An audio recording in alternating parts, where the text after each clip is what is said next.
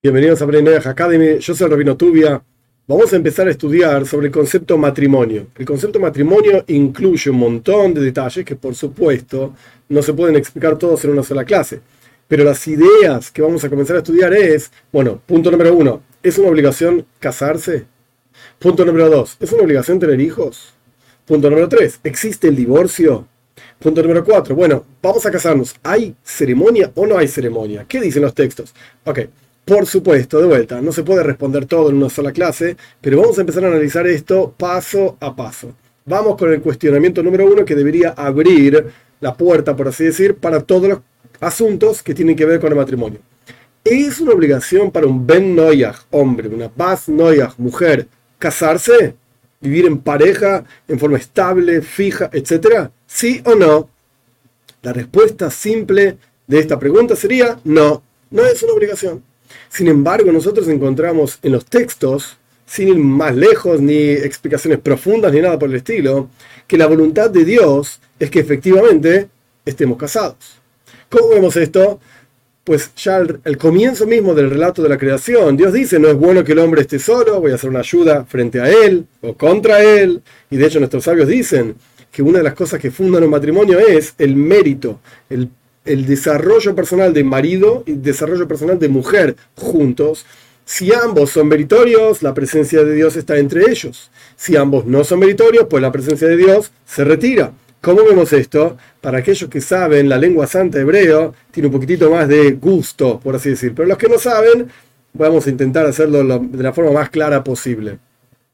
Hombre en hebreo se dice ish. Se escribe con tres letras. Aleph, Yud, Shin. Mujer en hebreo se dice Isha. Se escribe con tres letras. Aleph, Shin, Hei. Hay dos letras en la palabra Ish, hombre, y dos letras en la palabra Isha, mujer, que son iguales. Aleph y Shin. Ish, Isha. Perfecto. Estas dos letras, cuando las ponemos juntas, la Aleph y la Shin, significan fuego. Hmm. Pero hay dos letras, una en el nombre Ish y otra en el nombre Isha, en hombre y mujer, que no son iguales. En Ish está la letra Yud, en Isha está la letra Hei. La letra Yud y la letra Hei representan uno de los nombres santos de Dios. Entonces nuestros sabios dicen así en el Talmud. Cuando hombre y mujer son meritorios, meritorio significa que ellos se desarrollan personalmente, crecen, se acercan a Dios, se respetan mutuamente y un montón de cosas más. Hombre y mujer son meritorios la presencia de Dios está entre ellos. La Yud está en el hombre y la Hei está en la mujer. La Yud y la Hei son un nombre de Dios. Pero si hombre y mujer no son meritorios, la presencia de Dios se retira.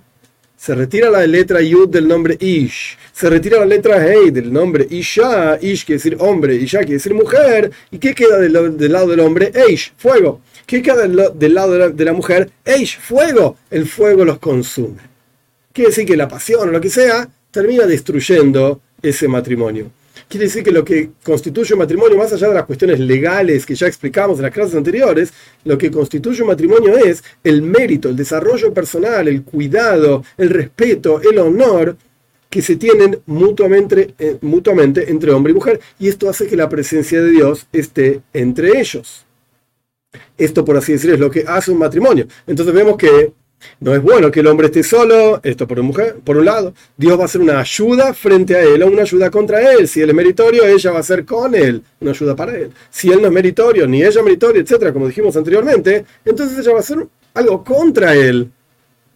Sea como fuere, este es uno de los lugares donde vemos que la voluntad de Dios es que efectivamente haya un matrimonio. Continúa el relato de la creación diciendo, el hombre va a dejar a su padre y a su madre y se va a pegar a su esposa y van a hacer una carne, etcétera que más adelante explicaremos qué significa una carne, pero el punto es que claramente la voluntad de Dios es que estemos juntos. Y otro lugar donde también vemos esto es en el libro de Ishaya, el, capítulo 45, el versículo 18, dice claramente, Dios no creó el mundo para que esté desordenado, desolado, deshabitado, etc., sino que para que esté asentado. ¿Con qué? Con seres humanos. ¿Y de dónde salen seres humanos? Eh, bueno, se casa un hombre con una mujer y aparecen nuevos seres humanos pequeñitos que van creciendo, etcétera, etcétera.